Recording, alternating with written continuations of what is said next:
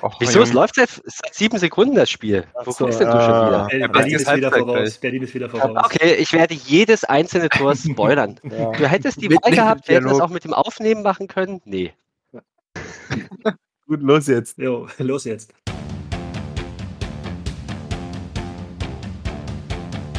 Chemie ist nicht Fußball, Chemie ist Klassenkampf. Chemie, das ist wie eine Sucht. Aufstiegsspiele, Abstieg, Aufstieg, Deutsch, zehnmal deutscher Meister. Der kloppt die weit, weit nach vorne auf. Gewinnt das Kopfballduell zu Druschki. Der kann ihn mal schießen Tor!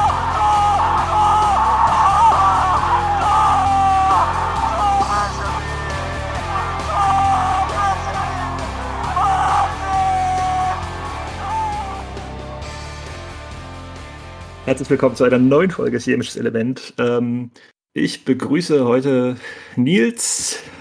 Hallo. Bastian. Hi. Und Lochi. Guten Tag. Ja, ähm, wir fangen an mit äh, einer, einer schönen Begebenheit. Und zwar fand am Wochenende das erste Mal seit Oktober im, in der Leutsche Hölle, ich glaube, das war sie wirklich am, am Samstag, äh, äh ein Spiel vor Zuschauern statt. Ähm, und ich übergebe da gleich das Wort mal an Nils, denn der war vor Ort. Wie war es denn so? Ja, ne, sehr heiß, wie du schon gesagt hast, bei ungefähr 36 Grad im Schatten. Ähm, haben sich auch nur 324 Zuschauer nach Leutsch verirrt. 1600 hätten ja gedurft, theoretisch. Und haben da ein 17-0 gegen den ersten FC Zeitz gesehen, die ja in der achten Liga spielen, also vier unter uns. Hätte da jetzt auch kein so hohes Ergebnis erwartet. Aber man hat dann doch schon relativ früh noch 20 Minuten gesehen und glaube dem Stand von 5 oder 6-0, in welche Richtung das gehen wird.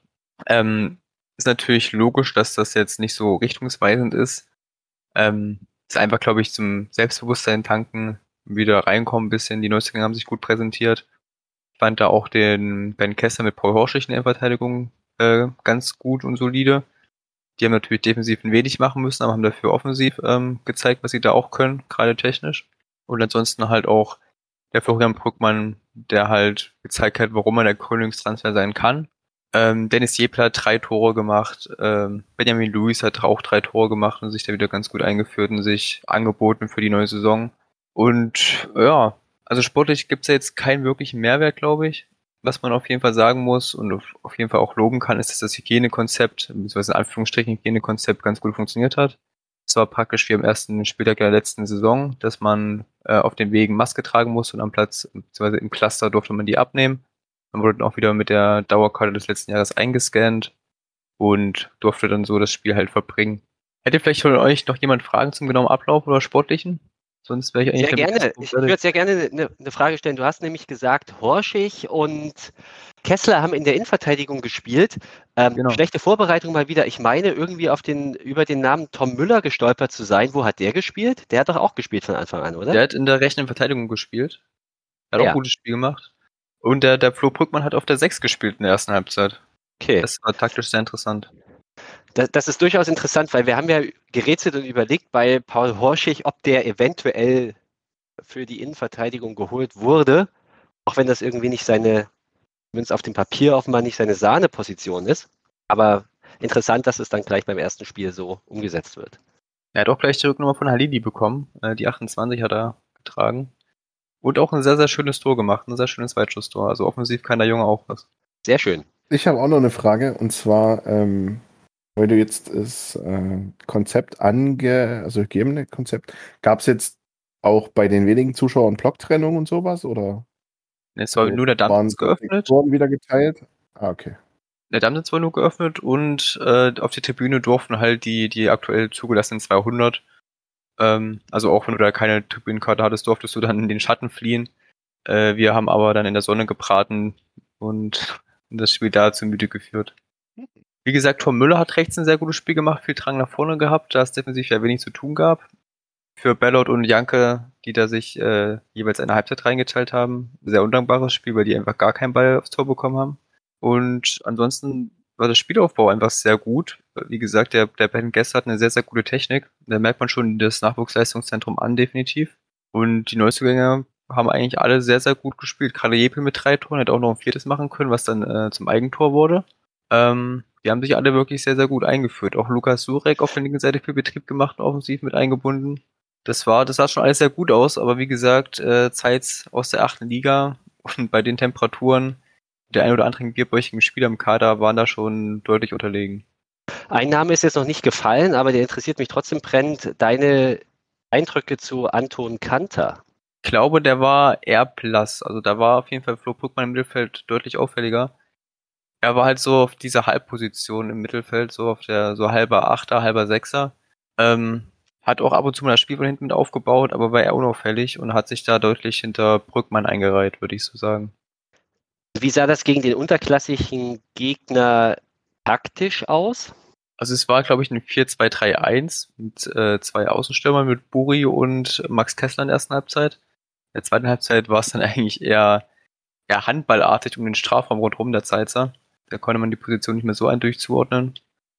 Ähm, ich glaube, das ist, weiß nicht, ob Jagatic erstmal nur probieren will oder gerade mit den vorhandenen Spielern, weil gerade soll ja auch noch ein Innenverteidiger zukommen und Timo Mauer wird auch noch dazu stoßen, wie es dann aussieht. Ähm, aber so wie es scheint, wie gesagt, Horschig in Innenverteidigung und Brückmann auf der 6. Vielleicht will das auch mal ausprobieren, aber ich glaube, dass es auch tatsächlich so zum Saisonstart aussehen könnte, taktisch. Jäpel war vorne drin und leicht nach hinten verletzt wie Budulu. Also Stefan war im Sturm und Jepel links und Kessler rechts, sozusagen. Ja, okay, gut. Danke. Hätten wir das auch geklärt. Wenn es keine weiteren Fragen gibt, weil mir fällt gerade auch keine mehr ein, ähm, würde ich noch mal ganz kurz was einstreuen, was ich gerade auf der Website gesehen habe. Ähm, und äh, zwar ist ja am Sonntag das Spiel der A-Jugend gegen Borussia Dresden. Ähm, habt ihr irgendwer Infos zu, wie das äh, sieht, aussieht mit Zuschauern und äh, also gar nicht. Noch gar nicht. Ich glaube, wenn dann wird es auf der Website stehen. Ja, steht ja, da sind es steht auf der Website, steht, äh, sind nur wenige Zuschauer zugelassen, deswegen überträgt 5 Weg FM.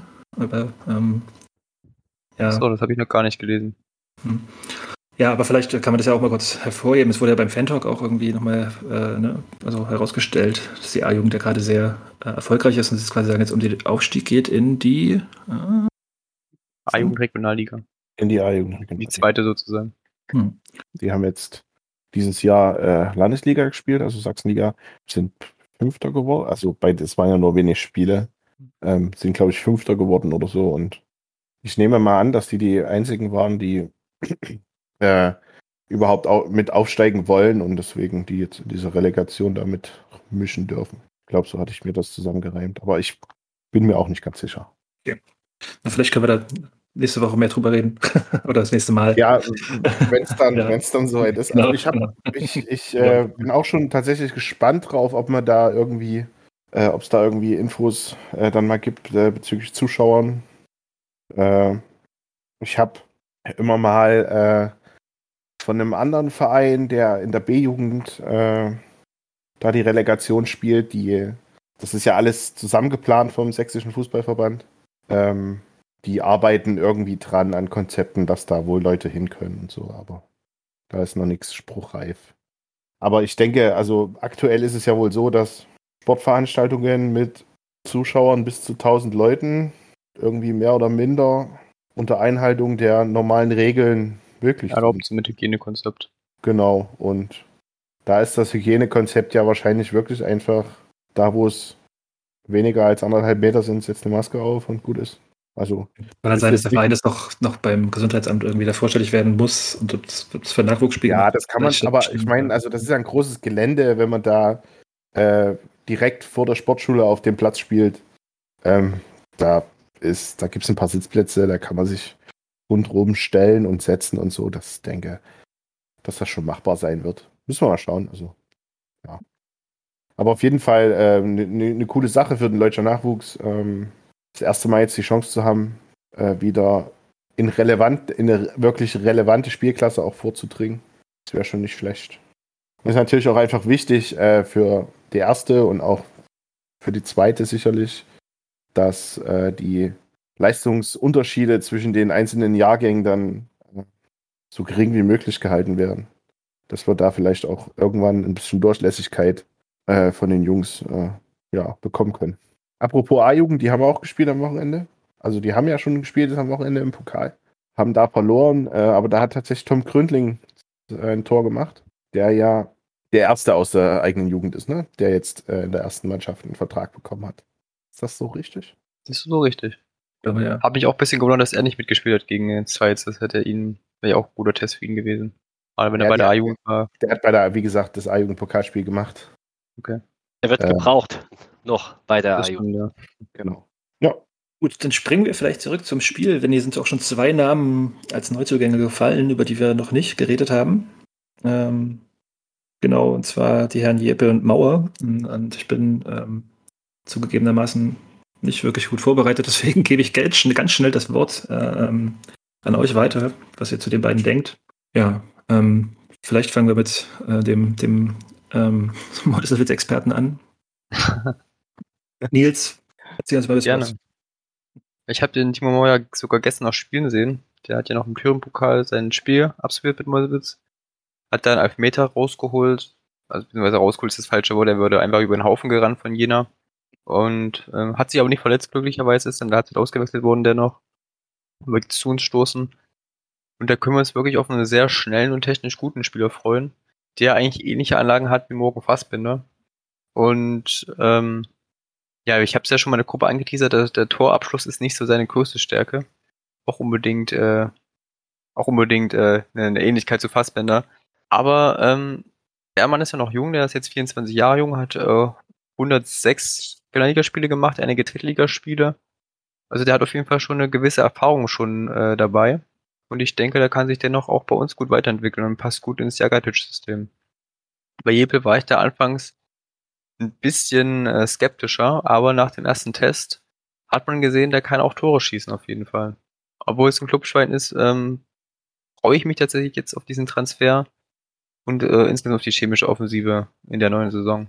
Also ich bin, äh, was Timo Mauer angeht, vor allen Dingen äh, aufgrund seiner wirklich umfangreichen Erfahrung jetzt äh, in Regionalliga und Dritte Liga ähm, einfach äh, ja gespannt, weil das natürlich immer noch, also mit 24 Jahren ja trotzdem noch jung ist, äh, aber schon richtig viel gesehen hat.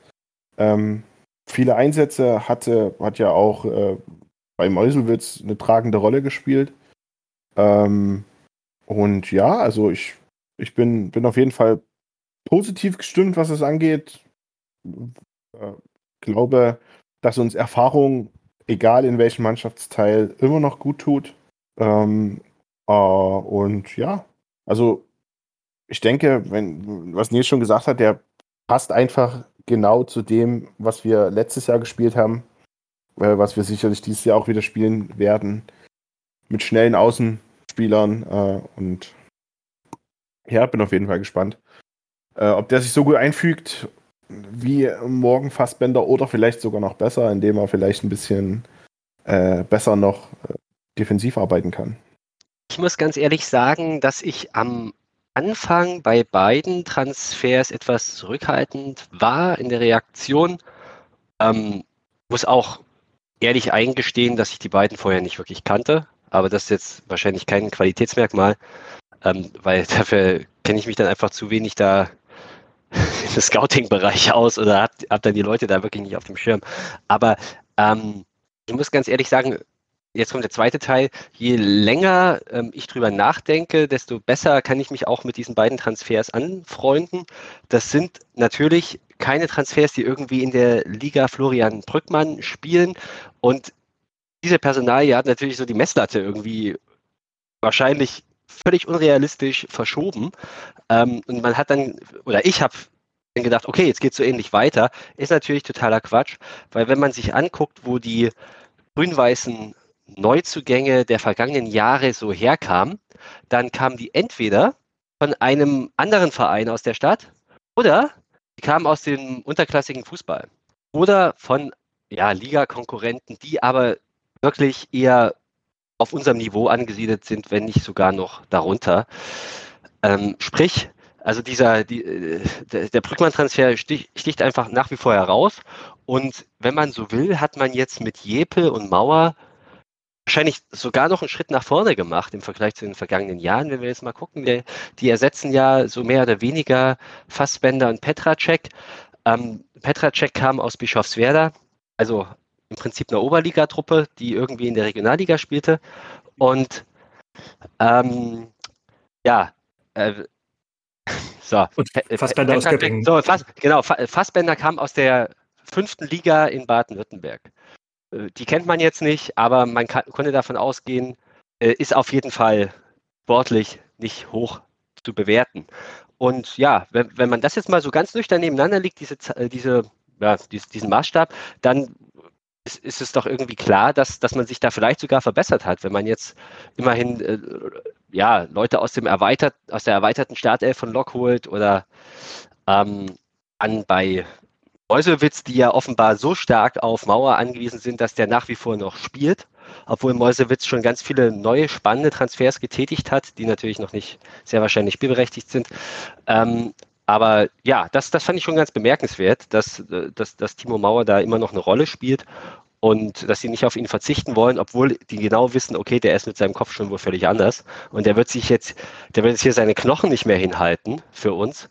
Ähm, das, ja, finde ich schon bemerkenswert. Also wenn man jetzt so länger drüber nachdenkt, ist irgendwie, bin ich da echt im Rein und ich bin, sehe das wie die anderen Vorredner. Ich bin total gespannt. Ich freue mich, wenn ich die einfach jetzt mal auf dem Platz spielen sehe. Da ist Potenzial da und nach allem, was ich bislang gehört und auch gesehen habe, äh, passen die halt gut zu uns und ich bin super gespannt. Ja, es ist schon, schon beeindruckend, dass wir äh, einfach Stammspieler aus der Regionalliga zu uns holen. Ne? Also gerade gerade von einem Verein, der sicherlich Meuselwitz auf seinem ganz eigenen Niveau, aber sicherlich trotzdem äh, auf gar keinen Fall schlechter bezahlt als wir, weil die haben ja mit, mit ihrem Sponsor da ein sehr, sehr, sehr solides Umfeld, wo wir ja auch, da habt ihr mich immer ein bisschen mit aufgezogen am Anfang, aber ich immer gesagt habe, vergesst Meuselwitz nicht, da gehen die Leute aus Leipzig und Umgebung gerne hin, weil das ist gleich um die Ecke, da kriegst du sicher dein Geld, da spielst du Regionalliga. Und äh, dass die jetzt den Weg andersrum machen quasi äh, und wir die Leute jetzt wieder zur Chemie ziehen, äh, finde ich schon beeindruckend, auf jeden Fall. Würde vielleicht noch ein paar Daten zu dem äh, Spieler, der bei einem weniger soliden Verein spielte, äh, nachliefern. Ähm, Verein, meinst du? Ja, bei, ja, bei dem, die greifen nochmal an jetzt mit weiter professionalisieren, habe ich gelesen. Und zwar, äh, also Dennis Hebel kommt aus der äh, Jugend von Karl Zeiss, ähm, hat da auch schon dritte Liga gespielt. Also insgesamt nur 62 Minuten, aber sechs Spiele, also wahrscheinlich öfter am Ende eingewechselt wurden. Hat dann aber für die zweite Mannschaft äh, in der Oberliga in 28 Spielen 20 Tore geschossen. Was ich mal nicht so schlecht finde.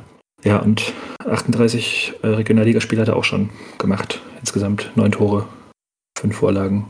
Ja, sind jetzt keine so schlechten Statistiken, finde ich. Die wollte ich gerade nochmal rezitieren. Ja, also. Was man bei, bei Jeppel auf jeden Fall sagen muss, dass er bislang in seiner Karriere fast ausnahmslos die falschen Farben getragen hat. Das ist etwas irritierend, aber ja, man kann sich ja wahrscheinlich dann doch noch irgendwie eines Besseren besinnen. Ähm, und ähm, er kam, ich meine, er, er, hat bei Jena im Nachwuchs gespielt oder beziehungsweise in, in, im, im, Anschlusskader an die Profimannschaft. Aber ursprünglich kommt der gute Mann ja aus Weimar mhm. und mhm. Äh, hat da beim SC 1903 Weimar gespielt. Ähm, und war da sehr treffsicher in der sechsten Liga, wenn ich das richtig gesehen habe. Und hat da einmal in 30 Spielen 24 Tore geschossen. Und dann ist der Sprung nach Jena gekommen, wo er sich aber, und das muss man natürlich auch ganz ehrlich sagen, in der Profimannschaft da nicht durchsetzen konnte. Ja. Machen wir einen Haken hinter die Neuzugänge und äh, außer es gibt noch was jo. zu sagen. Und äh, äh, sprechen über die Causa Morgen Fassbender.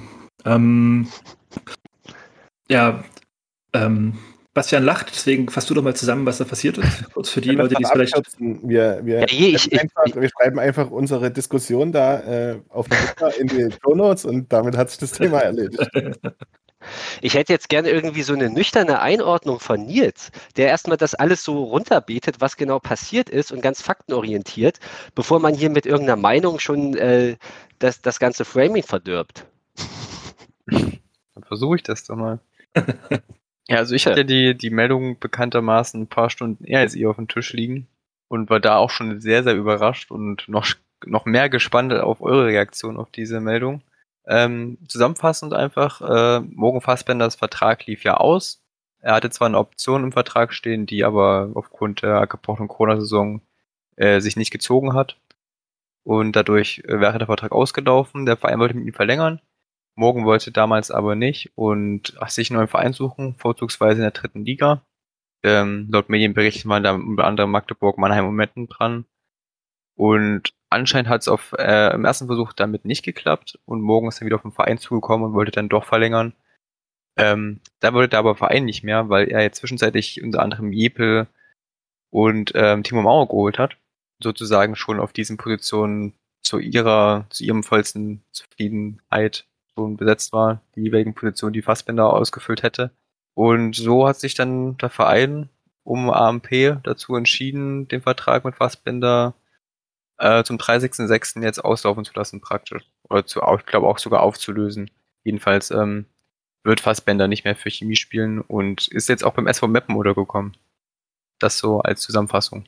Man hat sich nicht nur entschieden, den Vertrag offenbar nicht zu verlängern, sondern das auch proaktiv zu kommunizieren. Und das ist ja wahrscheinlich so das Ungewöhnliche an diesem Vorgang. Weil es sicherlich nicht zum ersten Mal passiert ist, dass man könnte jetzt böse sagen, dass sich ein Spieler verzockt hat.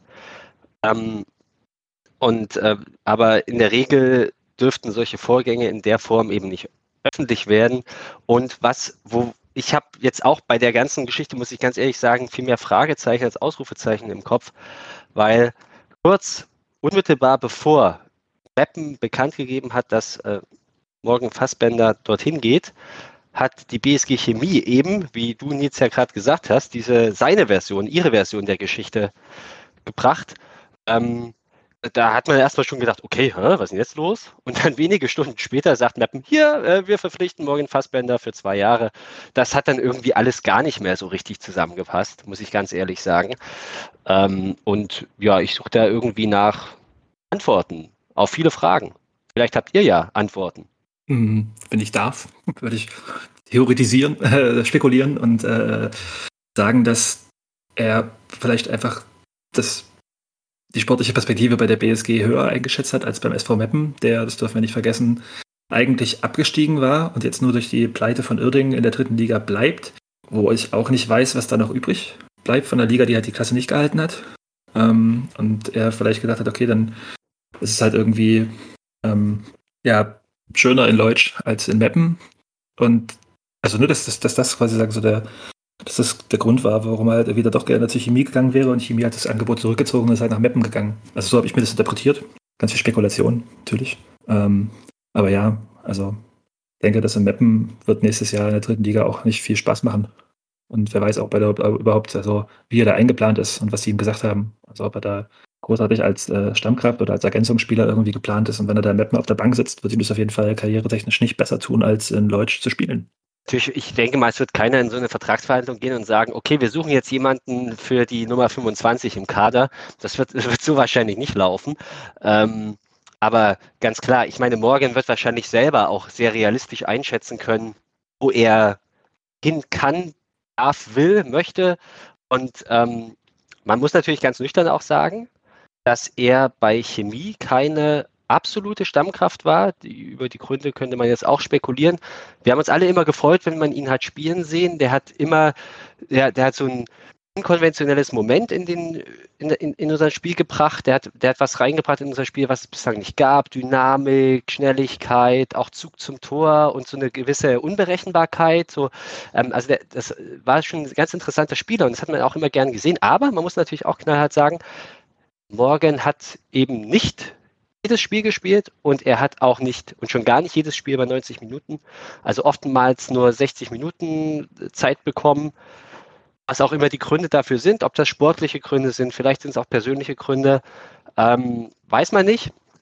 Und, äh, aber das muss man trotzdem auch sagen. Und ja, der, es könnte durchaus sein, dass der Sprung für ihn in die dritte Liga ein bisschen früh kommt. Auch wenn ich ihm das jetzt überhaupt nicht, also ich äh, wünsche ihm jetzt überhaupt nichts Schlechtes. Ich persönlich muss ganz ehrlich sagen, bin mit dieser ganzen Causa Fassbender total, äh, also ich, für mich ist das okay äh, mittlerweile, weil ich glaube, es war absehbar, dass der, dass er nicht bei uns bleibt. Er wollte im Winter schon weg. Er wollte im Winter nach Tschechien. Ähm, in die erste Liga und die wollten ihn dann plötzlich doch nicht mehr, als es dann hieß, okay, Chemie will eine Ablösesumme. Da hat man eigentlich schon, damals hat man sich schon gewundert, oh ja, äh, guter Spieler, der hat uns weitergebracht. Schade, dass der so schnell schon weg will, nach im Prinzip nicht mal einem halben Jahr. Auch wenn man vieles nachvollziehen kann, wenn, wenn Corona bedingt nicht gespielt wird. Aber ich muss ganz ehrlich sagen, wenn jemand in einem ganzen Jahr schon zum zweiten Mal wechseln will, dann muss man da jetzt auch nicht irgendwie äh, ja, alles, alle Hebel in Bewegung setzen und dass er unbedingt bleibt und vielleicht ihm noch ein besseres Angebot machen oder wie auch immer. Man, man, man, man weiß oder man merkt, er, er folgt einem Karriereplan und das ist auch okay. Er ist in einem kritischen Alter oder in einem entscheidenden Alter. Dann soll er das doch machen. Dann soll er es in der dritten Liga auch probieren. Ich wünsche ihm da wirklich viel Erfolg. Und denke, wenn er bei uns geblieben wäre, hätten wir in einem halben Jahr die nächste Diskussion gehabt, nach, wenn er wieder drei Tore geschossen hätte ich bemerkenswert finde, weil wir gerade bei der Entwicklung von, äh, vom Verein waren, dass vor drei Jahren, also nach dem Regionalliga-Abstieg, ähm, ein gewisser Alexander Boje eigentlich schon in Chemnitz weg war und dann trotzdem mal wiederkam. Ist zwar ein anderer Vorgang, klar, aber dass wir jetzt bei einem ähnlichen Vorgang halt sagen, dass es eben nicht geht, dass er dann sich nochmal umentscheiden kann, finde ich schon bemerkenswert und spricht auch für den Verein, dass man sich sowas erlauben kann. Ja, aber beziehungsweise, sorry, Lochi, du darfst gleich einen Satz noch, ähm, beziehungsweise der Verein, man kann ja auch die Reaktion des Vereins wirklich kritisieren, indem man nämlich sagt, okay, man führt den Spieler vor mit dieser Meldung, man hängt ihn jetzt öffentlich hin und äh, so, so kann man das sehen. Aber die andere Lesart aus Vereinssicht wäre natürlich auch, dahinter steht ein Zeichen, man lässt halt doch nicht alles mit sich machen. Und ähm, man will jetzt auch vielleicht nicht das Beraterspiel bis zum Ende durchspielen. Das könnte ja auch dahinter stecken. Und ähm, da, dahinter steht dann quasi das Statement, okay, wir, wir, wir können Chemie als Sprungbrett nehmen, aber bitte meint das ernst und äh, wir lassen uns von euch nicht auf der Nase herumtanzen. Finde ich auch okay. Und jetzt darf Lochi. Genau. ähm, ja, also ihr habt ja schon ganz viele Sachen gesagt, die ich genauso sehe. Vor allen Dingen ähm, der Grund, warum er jetzt am Ende doch lieber bei uns geblieben wäre, statt nach Meppen zu gehen, ähm, ich glaube auch, dass äh, das Gesamtangebot aus Chemie, Wohnort Leipzig, ähm, Stammkraft oder sagen wir mal so 60 Minuten Kraft äh, und eben obere Tabellenhälfte Regionalliga mit unseren Fans und auch mit den auch mit den Auswärts oder mit den mit den äh, gegnerischen Teams. Das ist ja einfach auch eine extrem äh, attraktive Liga, dass das, glaube ich, einfach am Ende besser war als das, was er jetzt in Mappen bekommt. Ähm, und er deswegen einfach nochmal gesagt hat, okay, äh, er hat versucht, auf dem freien Markt was für sich zu finden, ein gutes Angebot. Ähm, das gab's nicht. Äh, und dann, als er zur Chemie wiederkommen wollte, war es halt zu spät. Und wenn natürlich jetzt, also wenn der Trade-off jetzt ist, äh, wir bekommen Mauer und Jepel und dafür geht morgen Fassbender, ey. Hat der Verein alles richtig gemacht. Ähm, und das erinnert mich auch ein bisschen an die Sache, äh, was der Verein, äh, dass der Verein da so, so ein klares Statement jetzt auch setzt äh, und, und auch in die Richtung, man lässt sich, man lässt nicht alles mit sich machen. Das war, glaube ich, ähm, nach dem Oberliga-Aufstieg, dem zweiten jetzt, äh, wo wir dann jetzt wieder Regionalliga gespielt haben, war irgendwann mal in der Vorbereitung, da hat ähm, äh, der Präsident gesagt, dass äh, wir nur Spieler verpflichten, die auch charakterlich wirklich nach Leutsch passen. Irgendwie sowas in der Richtung. Also er hat da sehr äh, irgendwie relativ pathetisch äh, das Ganze äh, so erklärt, ähm, dass das äh, auch mit dem dass, dass man hier nicht reich wird in, äh, in Leutsch und dass man das wollen muss, für Chemie zu spielen und so. Und äh, da hält der Verein trotz immer weiter äh, besseren Strukturen äh, immer noch daran fest, ähm, einfach wirklich Leute zu nehmen, die wirklich hier sein wollen. Und das hat man beim Morgen ganz klar gesehen, dass er das nicht wollte. Der hat uns als Sprungbrett gesehen, was vollkommen okay ist. Ähm, der hat uns Spaß gemacht. Ich wünsche ihm auch überhaupt nichts Schlechtes, aber ich finde es super, dass der Verein äh, in der Position ist, das zu machen. Und äh, ich denke aber auch, dass der Verein das nicht nur gemacht hat, weil wir einfach zwei super Spieler, hoffentlich super Spieler auf der Position jetzt schon verpflichtet haben, sondern ähm, weil der Verein eben das auch nicht mit sich machen lassen will. Und dass wir mittlerweile in der Position sind, so gefestigt sind in unseren Strukturen und äh, auch in unserem Bild und so weiter, ist eine super Sache, finde ich. Gleiche hat ja Volle, das, das ja, volle, voll, volle Zustimmung dazu, sorry. Ähm, und ich, äh, Andi Müller-Papra hat ja gesagt, dass der neue Kader von Chemie offensiv sich quasi nicht dahinter verstecken muss, beziehungsweise also von der Vorsaison, beziehungsweise sogar besser ist. Und ich halte das nicht für eine Durchhalteparole oder so, sondern ich glaube das wirklich. Also wenn ich mir das alles in Ruhe durch den Kopf gehen lasse, wenn ich mir das angucke, die Leistungsdaten, ich mir die, die Vita ansehe von den Neuzugängen und das so ganz nüchtern vergleiche, ich, ich glaube das wirklich, dass wir mit den aktuellen Neuzugängen doch noch mal ein bisschen besser dastehen als vor einem Jahr. Heißt jetzt nicht, dass wir wieder Dritter werden oder so, weil das war, da hat einfach alles gestimmt. Ähm, das, das will ich damit gar nicht sagen, aber äh, mir ist gar nicht Angst und Bange und ich denke schon, dass das in eine absolut richtige Richtung geht. Ja, was ich sagen, Ja, du, mach, du, sorry. Okay, alles gut. Äh, was ich gerade auch sagen wollte, war, also das, was du gerade beschrieben hast, ähm, ähm, ne, was, was ähm, der Präsident gesagt hat, also das äh, gleiche hat Miro Jagatic im Fan-Talk, ähm, auf den wir vielleicht auch nochmal kurz hinweisen sollten, ne, dass es den gab. Ähm, den werden wir auf jeden Fall auch verlinken, falls ihn irgendwer verpasst haben sollte. Auch nochmal ganz klar gesagt hat, dass charakterliche ähm, ja, Parameter in der, also in der, wer kommt zur Chemie, eine gehörige Portion Platz einnehmen. Ich meine, gut, das sagt wahrscheinlich auch jeder Trainer. Äh, hat es aber nochmal unterstrichen auf jeden Fall und herausgestellt. Ähm, ich muss nochmal auf jeden Fall persönlich, also ich kenne alle Argumente, die ihr gerade vorgetragen habt ja schon. Äh, ich finde es schade. Also ich hätte ihn gerne weiterhin spielen sehen, weil ich ihm gerne zugeguckt habe. So, das, äh, ich denke, dass der der Mannschaft eine ganz krasse Qualität gegeben hat. Auch wenn es vielleicht halt irgendwie mal äh, taktisch nicht sauber war, was er da gemacht hat, irgendwie vielleicht deswegen auch öfter ausgewechselt wurde. Aber ich habe dem unglaublich gerne zugeguckt. Und dieses, dieses Umschaltspiel, was halt irgendwie, ähm, was letzte Saison so gut geklappt hat, da hat er auf jeden Fall einen ganz gehörigen Anteil dran gehabt.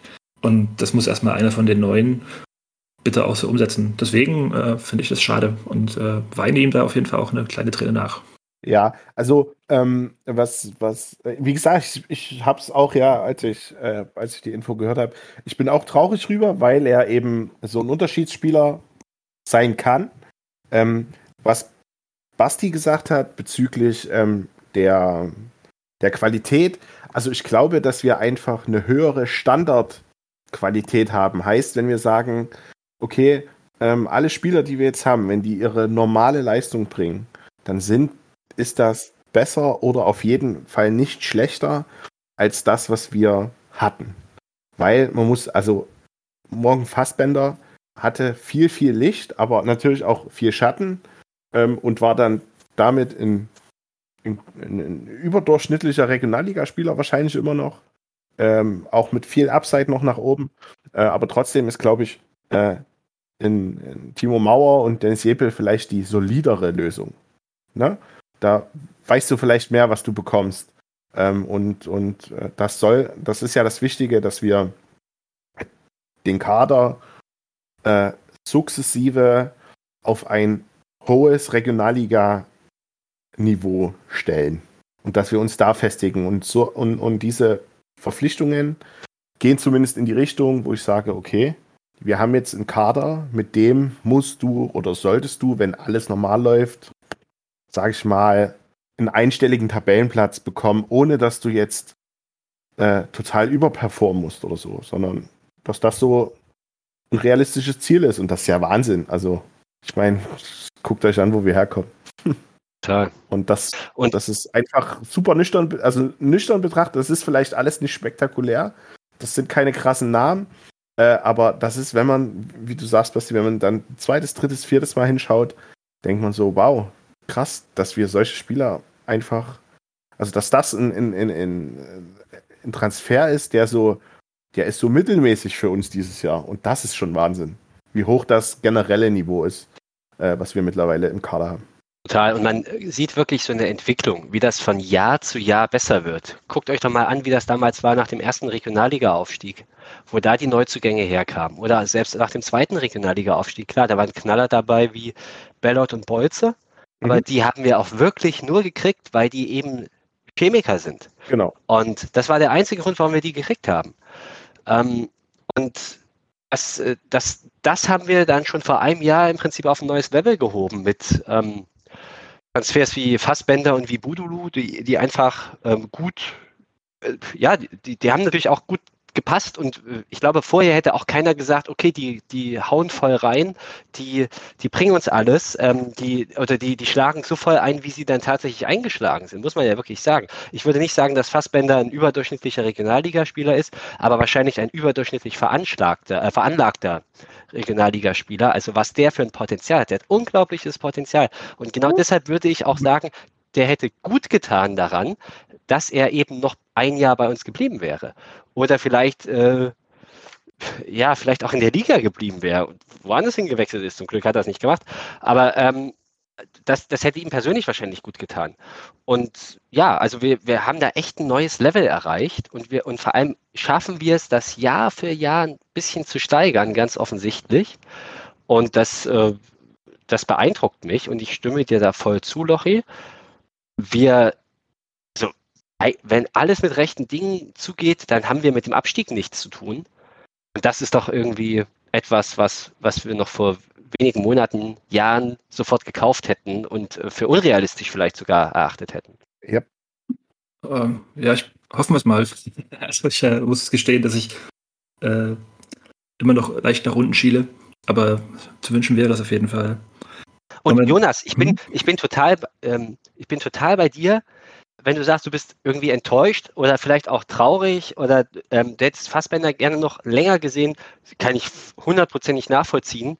Definitiv, weil, und das muss man ja auch wirklich sagen, ähm, dieser Spielertyp, das habe ich vorhin mal versucht zu beschreiben. Das ist irgendetwas, was wir in Leutsch jetzt gar nicht so, so hatten. Also jemand, der so, so antrittsschnell ist und äh, überhaupt so, so eine, so eine offensive Spielfreude hat, auch einen gewissen Spielwitz und vielleicht auch so eine gewisse Portion Egoismus und ähm, vielleicht auch von sich selbst eingenommen sein. Das haben wir so in der Form eigentlich geha nicht gehabt. Und man hat gemerkt, dass uns dieser Typus vielleicht auch mal ganz gut getan hat, ähm, weil ähm, es irgendwie schön ist, dass du nicht irgendwie nur elf Kämpfer hast, die, haben wir, ich spitze jetzt mal zu, ja, aber dass du nicht nur elf Kämpfer hast, die grätschen und laufen und äh, kämpfen, sondern halt auch vielleicht mal jemanden, der sich um, um schönes Spiel bemüht. Und da, er hat unser Spiel definitiv bereichert, aber das ist, er ist nicht der einzige. Stefan Wibudulu genauso. Äh, technisch total beschlagen, ganz anderes Niveau, eine Spielfreude, eine, eine Lust am Fußball und auch so eben so ein unkonventionelles Spiel. Ähm, das, ich finde das super und vor dem Hintergrund kann ich das voll verstehen, dass du da auch dem Morgen ein bisschen hinterher trauerst. Ja. Vielleicht wird er Chemie auch noch hinterher trauern. Hm. Wünsche ich ihm nicht, aber ja, wäre möglich. Es ist gut, dass du gerade bei der, bei der Beschreibung von so umschaltschnellen Spielern den Namen Flo Kirschstein nicht äh, fast fallen lassen. Der wäre mir dann noch eingefallen als jemand, den es da noch gibt, ja. Aber bei dem muss man gucken, wie er, wie er aus seiner Verletzung wiederkommt, natürlich. Was man vielleicht auch nochmal dazu sagen muss, warum Fassbender nicht immer gespielt hat oder nicht ständig oder durch. Wir hatten halt auch ein krasses Niveau auf den Außen einfach. Also viele Leute, viele Außenstürmer, viele schnelle Spieler, ähm, die da alle auf einem Niveau waren. Ich meine, das, also, ne, immer wieder Florian Kirstein in, dass der ein grundsolider Regionalliga-Spieler geworden ist, ist halt auch ein absolutes Wunder. Aber der war halt da. Und, und äh, ja, Petracek, wenn er fit war, hat über außen gut Tempo gemacht. Äh, Max Kessler. Also da ist es ja auch nicht so, dass äh, morgen jetzt die einzige Möglichkeit oder die einzige Wahl war auf, auf Außen, sondern der war halt auch da. Natürlich ein sehr besonderer Spieler, aber auch da einer von vielen. Und deswegen ähm, hat er dann halt nicht, hat er halt nicht immer durchgespielt, aber das ist auch völlig okay. Also, und trotzdem, seinem Abgang sind wir jetzt weiterhin unfassbar breit aufgestellt worden. Ich meine, wir haben jetzt ja, Mauer und Lippe. Total. Buri würde ich auch noch dazu zählen, dann kommt Flo Kirschel immer wieder, wie Budulu und Luis.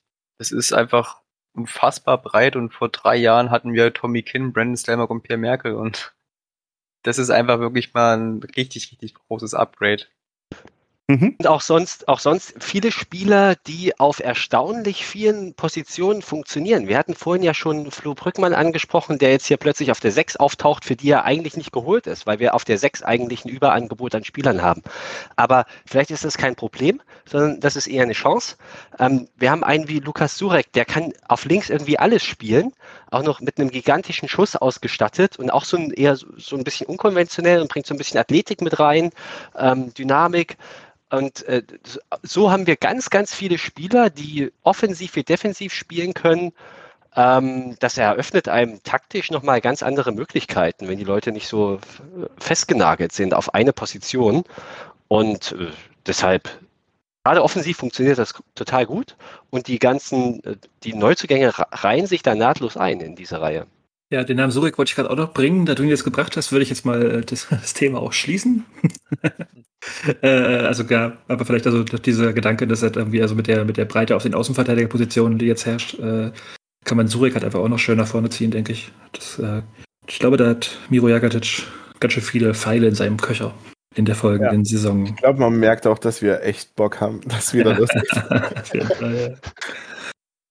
Ja, ich will es halt auch einfach sehen, ich will nicht nur drüber reden. Und ja. äh, das ist ja das Gute auch, dass wir uns jetzt in der Vorbereitung so langsam, äh, was die Gegner angeht, auch steigern im Niveau und man sicherlich jetzt in den nach den nächsten drei, vier Spielen schon ein bisschen was sagen kann, äh, wie es denn so, wie es denn so aussieht.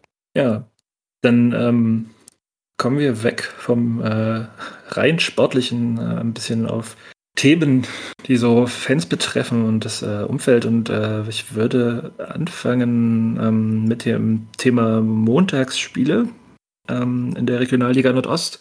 Äh, und da auch gleich mal das Wort abgeben an äh, den Autoren eines äh, äh, Artikels auf einem Blog, ja, wo wir, wo wir exklusiv und als erste über die Montagsspiele berichtet haben.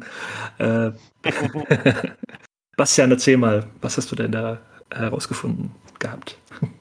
Ähm, Im Prinzip gar nicht so viel Spektakuläres. Außer, dass ähm, ja, der neue äh, TV-Rechte-Inhaber oder Medienrechte-Inhaber Ostsport.tv eben auch ganz grundsätzlich und standardmäßig mit Montagsspielen plant. Das ist ja ein Novum. Ähm, das gab es bislang nicht in der Regionalliga Nordost. Und ähm, ja, ich habe ja auch vor ein paar Monaten mit dem Mediendirektor von Ostsport TV, Heiko Malwitz, gesprochen. Da haben wir auch über die Montagsspiele, das war ja so ein sehr launiges Interview, würde ich sagen. Und äh, da, da ging es auch so, ist er an vielen Stellen so auch ins Schwelgen geraten. Und da ging es auch mal so um die Montagsspiele in der zweiten Liga. Ich weiß auch gar nicht mehr, warum ich das so genau gefragt habe.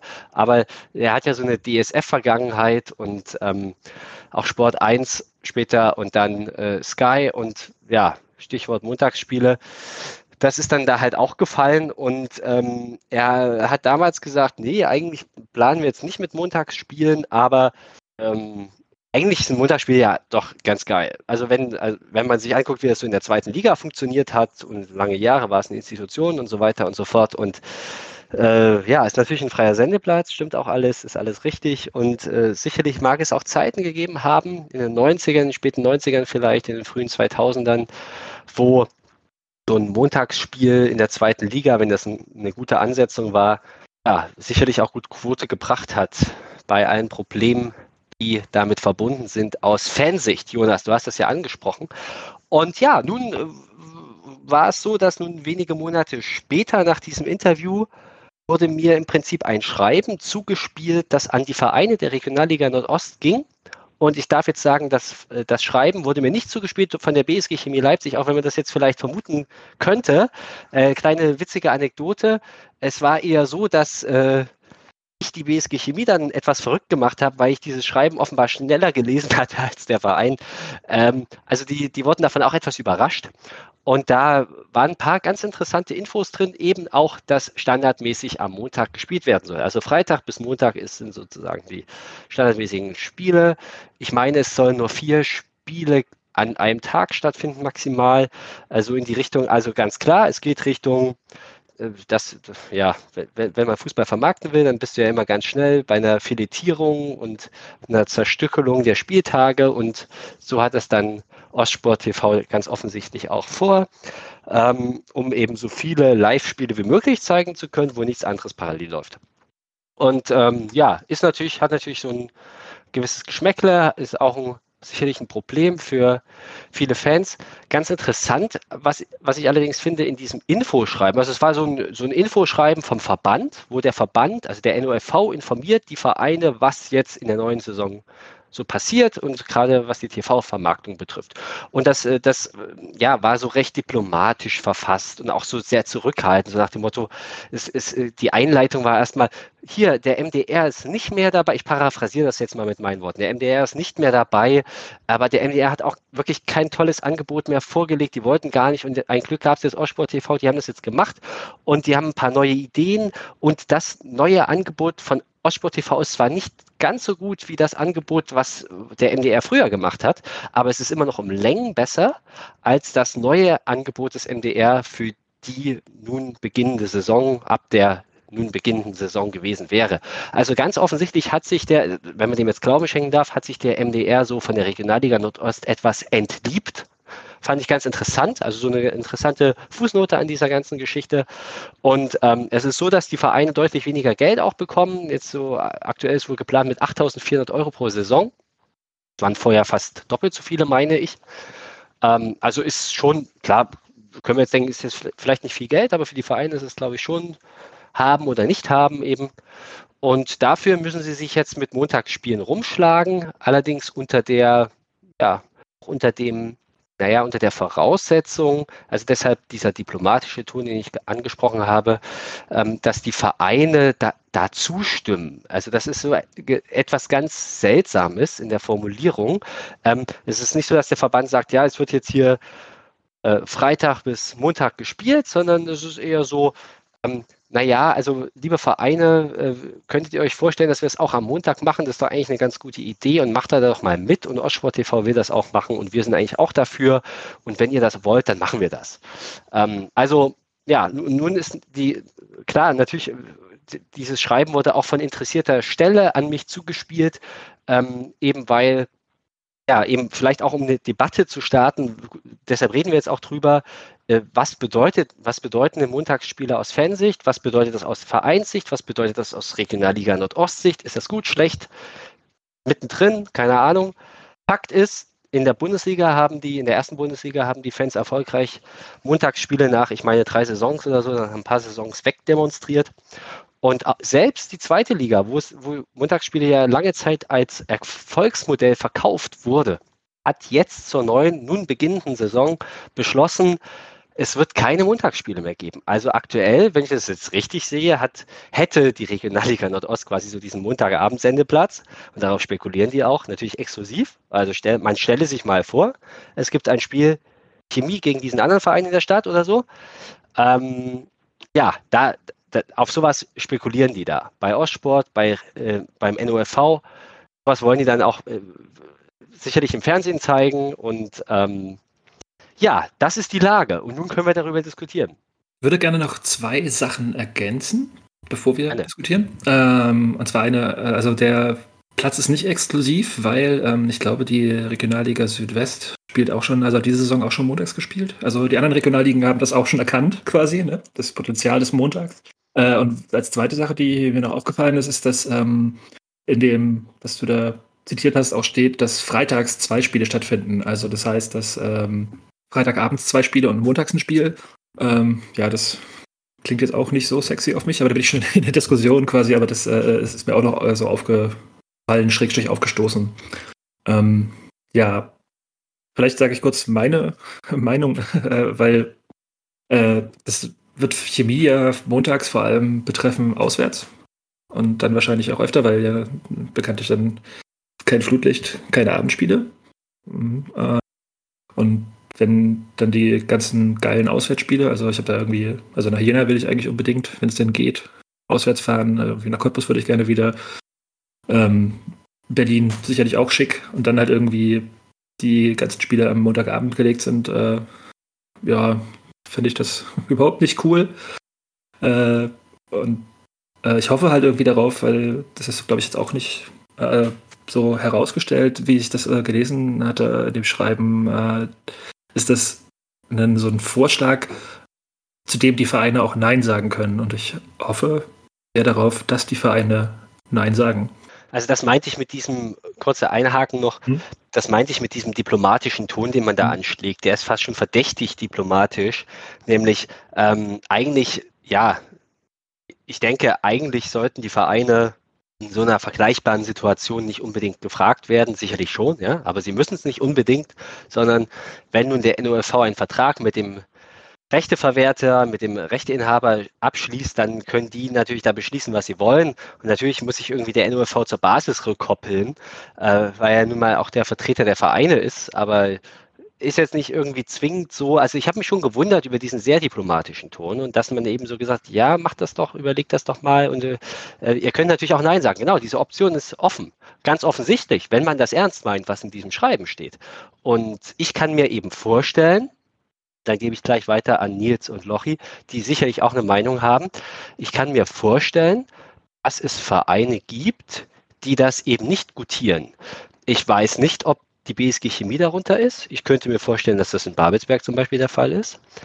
Ähm, und äh, sicherlich auch in anderen Vereinen, die stark Pen dominiert sind. Äh, Ja. und Nils, ach, Nils. Ähm, ich muss zugeben, mein erster Gedanke, als äh, ich dies gelesen habe, war praktisch Montagabend äh, Stadtderby in Markranstädt. Das heißt, es ist ja absolut im Rahmen des Möglichen, dass wir diese 50 Spiele in Markranstädt austragen müssen. Und wenn wir montags Heimspiele oder freitags Heimspiele haben unter Flutlicht, dann müssen wir ja definitiv da spielen. Und das wäre ja das, das absolut traurigste Derby, ähm, was es überhaupt geben kann. Da aber, äh, wie ich gelesen habe, schon diese Montagstermine in dem NOV-Rahmenplan eingetragen sind, also wo, wo drin steht, wann welcher Spieltag stattfindet. Ja, da sind jedenfalls die Montage schon eingetragen und ich glaube, dass deshalb ähm, so ein kleiner Wink mit dem Zaunsfall äh, vom NOV sch- praktisch schon bestätigt ist, dass diese Montagsspiele kommen werden. Es ist natürlich absolut scheiße. Wir alle müssen wahrscheinlich Montag arbeiten oder zur Schule oder haben sonst irgendwelche Aktivitäten. Und wir halt schon Bundesliga und zweite Bundesliga gezeigt haben, dass montags äh, nicht mal die lacht, die immer lacht. Und ja, ist natürlich einfach nur absolut scheiße. Ich hoffe natürlich trotzdem noch irgendwo dieses abgewendet wird. Und ähm, ja, viel mehr gibt's da eigentlich nicht zu sagen, außer natürlich, dass es dann wieder äh, an den Verbänden liegt, die da einfach nur noch auf mehr Geld aus sind. Ja, ähm, ich sehe das im Großen und Ganzen genauso wie ihr. Ich habe da aber sonst also gar nicht so die harte Meinung dazu. Ähm, ich ja, würde jetzt vielleicht Montag auch nicht unbedingt irgendwie dann die weiteste Auswärtsfahrt machen wollen, müssen. Ähm, und es ist für die Zuschauerzahlen, gerade für uns als Auswärtsfans natürlich, jetzt auch nicht förderlich. Ähm, aber ich glaube auch, also wir werden jetzt nun nicht jede Woche äh, da ein Montagsspiel haben. Äh, das wird man wahrscheinlich auf, dem, ja, auf die Vereine ein bisschen aufteilen. Es sind dann vielleicht zwei oder drei in der Saison oder so. Es sind zwei oder drei zu viel, aber ja. Äh, es ist natürlich so, dass gerade wenn äh, äh, dann so ein Spiel vielleicht wirklich äh, mal im bundesweiten Free TV läuft äh, und nicht auf irgend, also nicht, nicht auf Ostsport TV oder äh, auf irgendeiner Internetplattform, sondern vielleicht auch mal in einem, äh, dann bei Sport 1 von mir aus jetzt, bei die ja in letzter Zeit Regionalliga, wenn dann mal gebracht haben, läuft, dann ist das für die Vereine natürlich schon eine Reichweite, die man schwierig ausschlagen kann, finde ich. Ähm, und ja, was das, also das Schlimme ist ja, dass das Zeug halt geguckt wird, ne? Also äh, das, das zeigen ja immer wieder äh, Einschaltquoten. So ein Regionalligaspiel an einem Dienstagabend oder Montagabend bringt halt, äh, lockt halt deutlich mehr Leute vom Ofen hervor als, was weiß ich, Handball-Bundesliga oder ähnlich viele wie Handball-Bundesliga oder vielleicht äh, weniger als ähm, großartige deutsche Eishockey-Liga oder irgendwas auch immer. Und ähm, dann sollte man da zumindest nicht komplett sich davor verschließen können als Verein jetzt äh, an sich, was so Vermarktungssachen angeht. Fantechnisch äh, ist es natürlich trotzdem großer Fuck up. Ich denke, es hängt wirklich sehr von dem Verein ab. Ähm, vermutlich wäre ein Verein wie Chemie weniger auf diese Plattform angewiesen als, ich nenne jetzt mal den Berliner AK, der ja schon immer so ein bisschen größenwahnsinnig ist oder ist jetzt gemein, immer schon ein bisschen ambitioniert gewesen ist und hoch hinaus wollte und eigentlich diese Rolle einnehmen wollte, die Viktoria jetzt macht. Und ähm, so ein Verein, der auch seine Probleme hat, in Berlin Zuschauer zu finden, könnte ich mir schon vorstellen, dass die diese Plattform liebend gerne nehmen und so sagen, ja, guck mal hier, Fernsehen, TV, und da schalten viele ein. Ähm, es, äh, die würden sich da sehr gerne zeigen. Währenddessen jetzt ein Verein wie Chemie, der regional, lokal verwurzelt ist, stark basisrückgebunden, sicherlich da eher ein auch Denken gegen dieses Format Montagsspiel hat. Trotzdem, es ist jetzt dahingestellt, keine Ahnung, ob Ostsport TV den Berliner AK zeigen möchte. Sicherlich nur unter den Umständen, dass der Berliner AK Zweiter ist und beim ersten spielt oder so. Ja? Ähm, und sicherlich nicht, wenn die Achter gegen Siebter sind. Ähm, insofern, das äh, ja, muss man halt irgendwie auch alles noch berücksichtigen. Und ähm, ich will jetzt nicht für Montagsspiele argumentieren, aber ähm, ich, ich, mir ist wichtig, dass ich das jetzt vorausgeschickt habe.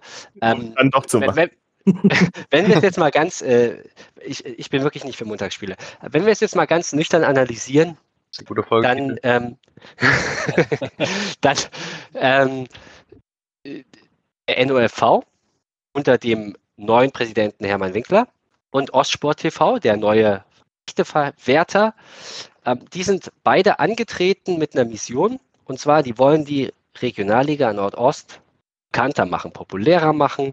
Die, die finden, dass da bislang zu wenig läuft in dieser Richtung. Und da ist ja was dran. Das ist eine unfassbar geile Liga, wirklich. Also ohne jetzt eine grün-weiße Brille aufzuhaben oder so, ist echt eine tolle Liga. Die zweite Liga ist nächstes Jahr auch richtig geil, aber die Regionalliga Nordost ist auf diesem Niveau echt wirklich toll besetzt und mindestens jeder zweite Verein ist ein richtig großer Verein, mit dem wir uns super gerne messen. Und ähm, klar, also natürlich weckt das irgendwie Begehrlichkeiten und äh, in den vergangenen Jahren hat man ja auch gesehen, dass der MDR da durchaus motiviert war, da auch hin und wieder mal was live zu zeigen und so. Und ähm, insofern ist es schon nachvollziehbar, dass, dass der Verband, also jetzt ganz nüchtern betrachtet, ohne die Vereins, ohne die Fanbrille vor allem, ist es nachvollziehbar, dass der Verband und der Rechteinhaber diesen Schritt gehen wollen. Und ähm, klar, also man, man kann denen jetzt schlecht vorwerfen, dass die Geld verdienen wollen, beziehungsweise erfolgreich sein wollen. Das ist nun mal irgendwie auch Part dieses Business. Das gehört irgendwie dazu. Und das müssen wir als Fans noch lange nicht gut finden, das können wir kritisieren und auch völlig zu Recht. Aber ähm, ich äh, finde diesen Schritt zumindest nachvollziehbar, ich kann ihn verstehen und ähm, nun müssen wir schauen, wie wir damit umgehen. Und ich hoffe in der Tat darauf, dass das Chemie nicht so oft be äh, betreffen wird, weil ich mir sehr sicher bin, dass das für große Verwerfungen sorgen wird. Mhm. Also ich bin da halt sowieso, also es, ähm, kann mir schwer vorstellen, dass äh, die organisierten Fanszenen der Regionalliga Nordost, also unsere da natürlich mit eingeschlossen, äh, das halt hinnehmen werden. Also weil, ne, also das muss er darf nicht vergessen, dass die, dieser äh, äh, Boykott gegen Montagsspiele, der quasi aus der Bundesliga dann nach unten geschwappt ist, äh, so, so, ein ja, flächendeckender äh, Protest der Fan-Szenen war, äh, wo ich mir schwer vorstellen kann, dass äh, man jetzt irgendwie bei uns oder Babelsberg und vielleicht auch ein paar anderen Szenen, also jener irgendwie dann sagt, okay, geil, mach mal mit. Ähm, und ich mir sehr, sehr, sehr, sehr traurig, äh, also das sehr traurig vorstelle, halt irgendwie Montagsspiele, äh, also sagen wir mal potenziell äh, Jena gegen Chemie in Jena in, ähm, auf der Baustelle, äh, ohne aktive Fanszenen so anzugucken. Ähm, ich habe da gar keinen Bock drauf und ich fände es echt gut, wenn da halt einfach quasi ganz klipp und klar gesagt wird, ey, das machen wir nicht mit. Äh, vor allem hast du ja auch deine Zahl im Artikel stehen, also für 8000 Euro äh, uns da halt irgendwie den äh, den Zaun der Fans äh, auf sich zu ziehen. Ähm, das, ey, bitte nicht. Und ich würde mir wünschen, dass der Verein halt sagt, so, nee, machen wir nicht, wollen wir nicht. Äh, und dass es halt auch irgendwie gekippt wird. gerade wie ganz trauriges Szenario. Also dann sind wir wieder bei Spielen wie letztes Jahr. Und ich will doch endlich wieder volle Stadien. Also, ja. Hm. Habe ich hier abgecancelt. Du hast uns zum Nachdenken gebracht. okay. Du hast einen Punkt gehabt. nachdenklich. Ja, Ihr könnt, könnt ihr laut denken. Mm, wie gesagt, also das ich von, von der Fansicht her glaube ich es auch nicht, dass es gerade bei uns oder gerade äh, bei der doch Masse an äh, wirklich auch ähm, relevanten Fanszenen in der Regionalliga Nordost äh, besonders gut geht. Auf der anderen Seite werden die Fanszenen das wahrscheinlich trotzdem dann für einen großen Protest nutzen, so wie es damals in Frankfurt war zum Beispiel ähm, die ja das Spiel genutzt haben, um den Protest zu zeigen. Ja? Also um ihn auch äh, sichtbar zu machen. Ähm, also das könnte, denke ich, passieren. Und äh, ob, was bei uns trotzdem, also äh, trotzdem so ist, ich habe das Gefühl, egal wie beschissen eine Ansetzung ist, wir finden trotzdem immer viele, viele, viele Chemiker, äh, den Weg, irgendwas, also das, das trotzdem positiv zu gestalten. Äh, und aber ja, wie gesagt, von, also aus Fansicht äh, ist es ein No-Go, vermarktungstechnisch, wie Basti schon gesagt hat. Muss die Liga und muss der Vermarkter da trotzdem drüber nachdenken. Okay. Gutes Schlusswort vielleicht, um zum ähm, nächsten Thema zu kommen, was scheiße ist. Es geht, wir haben ja, denn jetzt kommen wir quasi sagen vom, äh, äh, vom, vom bösen TV-Markt und dem bösen NOFV äh, zum, zur bösen Innenministerkonferenz. Ähm, und zwar geht es um das Thema personalisierte Tickets. Ähm, da würde ich jetzt mal so kurz ausholen, weil ich da ja letztes Jahr schon mal einen Artikel äh, bei uns auf dem Blog auch drüber geschrieben hatte, ähm, nachdem ich eine Hörfehlerfolge gehört habe, wo es um Datenschutz im äh, Fußball ging. Und die Jana Ballweber hatte da äh, ja, ähm, darauf hingewiesen, dass ähm, der Herr, oh nein, habe ich seinen Namen vergessen, der jetzige NOFV-Präsident heißt, Hermann Winkler. Genau, Hermann Winkler hat damals in seiner, äh, da war er noch in, äh, in seiner Position als Vorsitzender des SFV äh, schon mal irgendwie fallen lassen, dass äh, er ja es ganz geil fände, wenn äh, die personalisierten Tickets, die es äh, Corona-bedingt irgendwie ergeben musste, also bitte beibehalten werden, wenn denn Corona vorbei ist. Ähm, ja, jetzt ähm, war da lange Ruhe drum. Dann kamen die Vorfälle äh, rund um das Aufstiegsspiel von Dynamo Dresden äh, und da hat sich äh, ja der sächsische Innenminister Wöller ähm, hervorgetan und äh, mal wieder in bundesdeutsche Aufmerksamkeit gebracht, indem er sagte, ja, ähm, wir brauchen personalisierte Tickets, ähm, was ja in Anbetracht der Vorkommnisse von Dresden ja, Hanebüchen ist, aber da kommen wir vielleicht gleich nochmal drauf. Äh, jetzt ist am Wochenende, also er hat das quasi sagen vorgeschlagen, ne, also personalisierte Tickets äh, behalten wir da bitte bei nach Corona. Das hilft auf jeden Fall unbedingt der Sicherheit der, der bundesdeutschen Bevölkerung.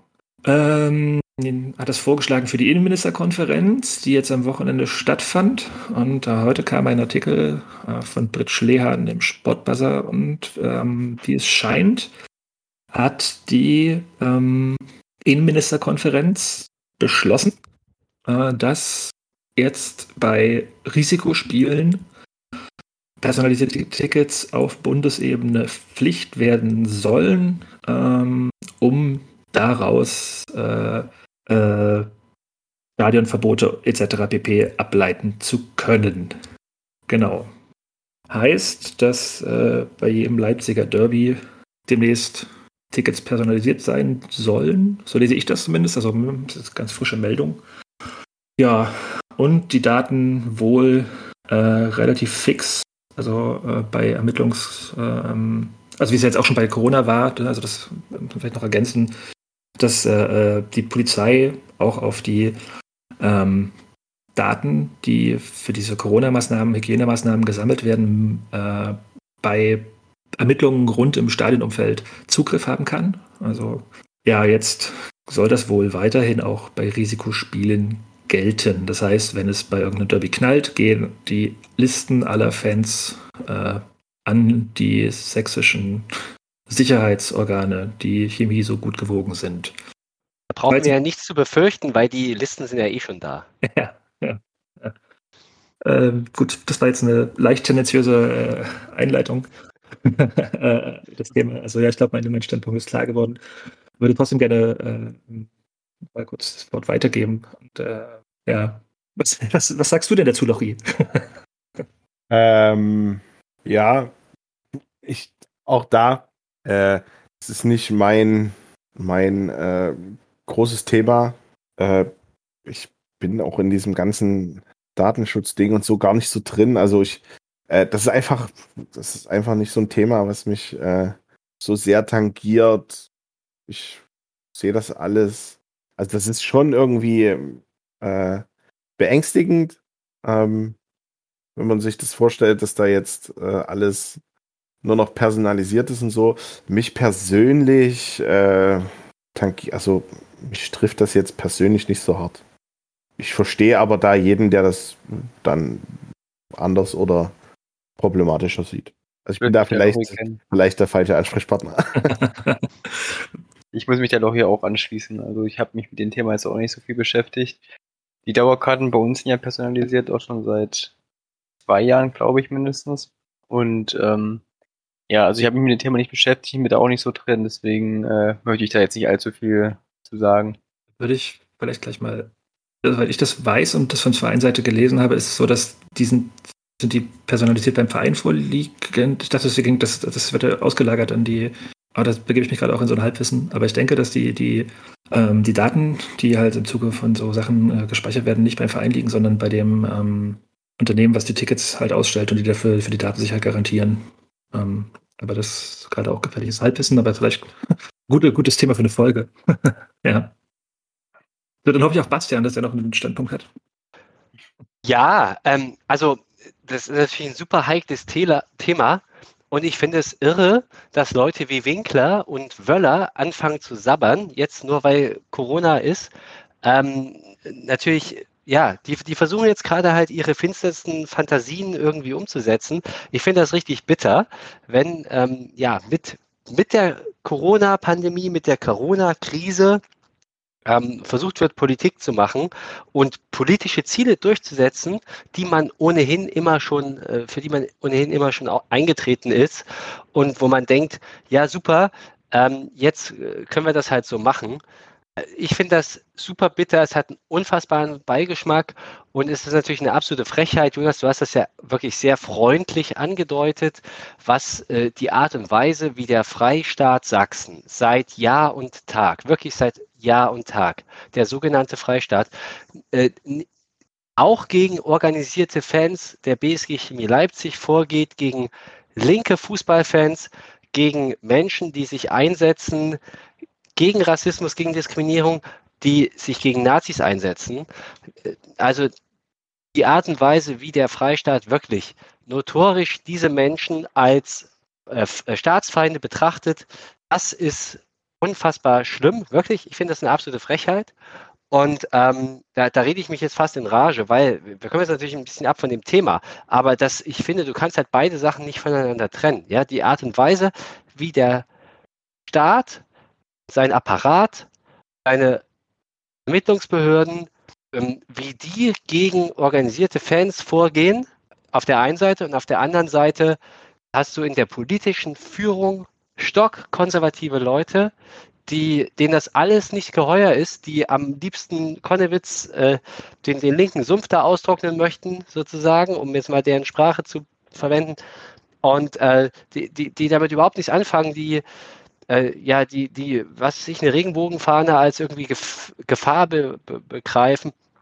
Diese Leute, dieses Mindset regiert seit mehr als 30 Jahren in Sachsen. Jetzt sind diese Leute Wortführer in einer bundesweiten Initiative, um ja, mehr Kontrolle, mehr Überwachung in, ja, in, in, in eine Szene zu, in eine Subkultur auch zu bringen, die, die bislang so ein bisschen unter dem Radar lief, wo man äh, ja, sich irgendwie behelfsmäßig mit irgendwelchen Kameraaufnahmen im Stadion und so weiter versucht hat zu helfen. Ja, das ist, ich finde das wirklich bitter und ähm, schwierig. Und natürlich hast du, wenn du dein Ticket irgendwie online kaufst, dann willigst du in der Regel auch ein, dass die Daten äh, gesammelt werden, erhoben werden und weiterverwendet werden. Ähm, es wird jetzt wahrscheinlich darauf hinauslaufen, dass du äh, bei einem bestimmten Spiel, es war wahrscheinlich jetzt zu, bis vor kurzem auch so, dass du, wenn du, wenn du jetzt so ein bestimmtes Spiel sehen wolltest wie Chemie Lock, dass du nur noch in einem zertifizierten Vorverkauf sozusagen das machen kannst und dann wahrscheinlich auch immer nur gegen Abgabe deiner Personalien. Das ist wahrscheinlich gar nicht so neu. Und ja, es ist irgendwie bitter und muss nicht sein. Also muss nicht sein. Das ist so ein flapsiges, eine flapsige Bemerkung. Also ich, ich finde schon, dass man sich da wirklich in Rage reden kann. Und ich finde es ganz bitter. Und es ist so bezeichnend, dass es aus Sachsen kommt, aus diesem Failed State, aus diesem äh, sogenannten Freistaat. Das ist ein, das, das ist unfassbar, was in diesem Land abgeht. Und ähm, ja, es wird, äh, es scheint ja immer so weiterzugehen. Ähm, Fußballfans sind auf jeden Fall an sich eine Gefahr und linke Fußballfans sind eine noch sehr viel größere Gefahr.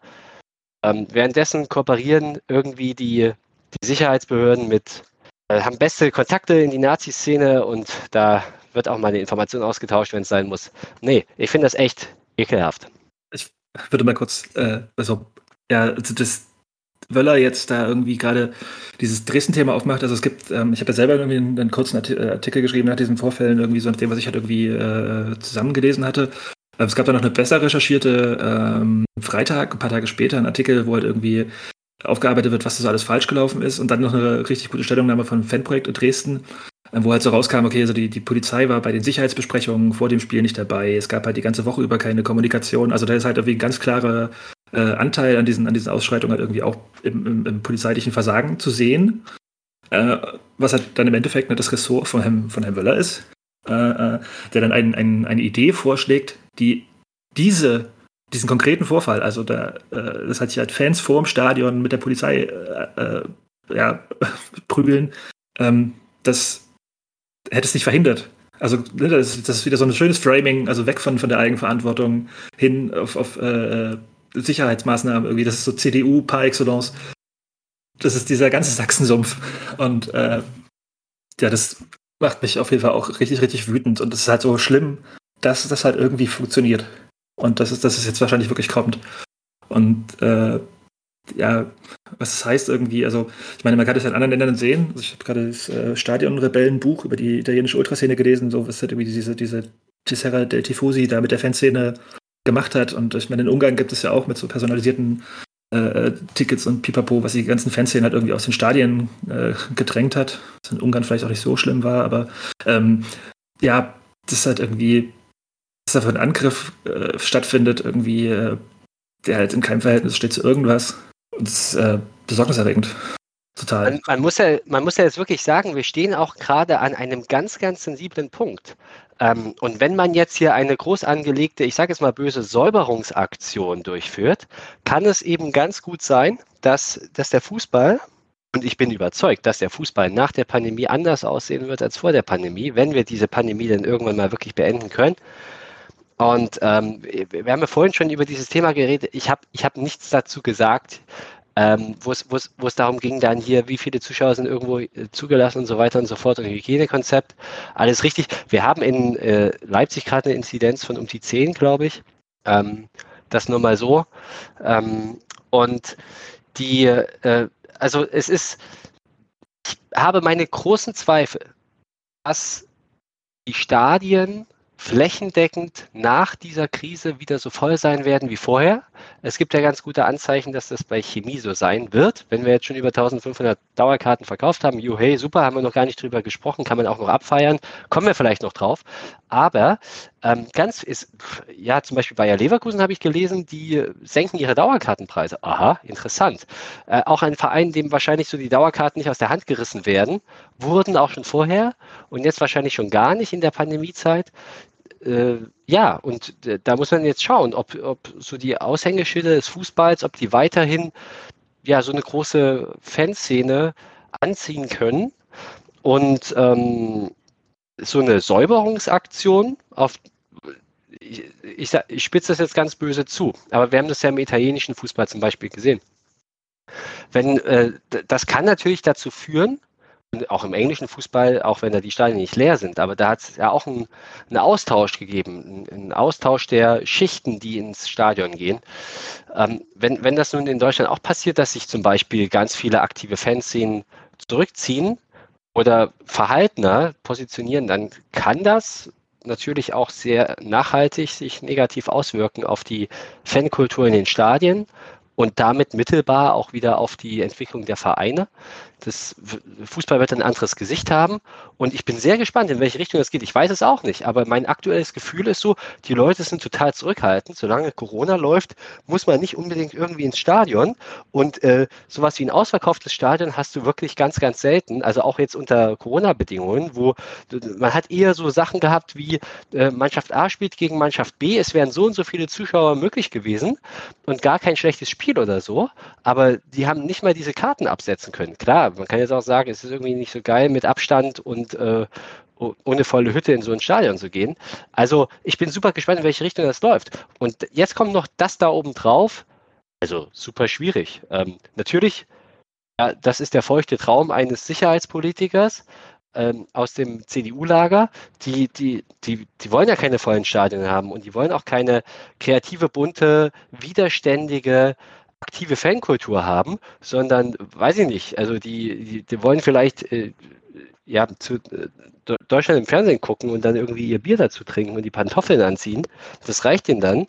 Aber ähm, ja, das ist eine sehr gefährliche Entwicklung und ich habe irgendwie so die Sorge, ich lasse mich gerne eines Besseren belehren, dass wir gerade äh, an so einer Wegmarke stehen, an so einem Scheideweg, wo, wo es vielleicht in, in die falsche Richtung geht. Habe ich ein sehr, sehr schlechtes Gewissen, dass mir das so gleichgültig war.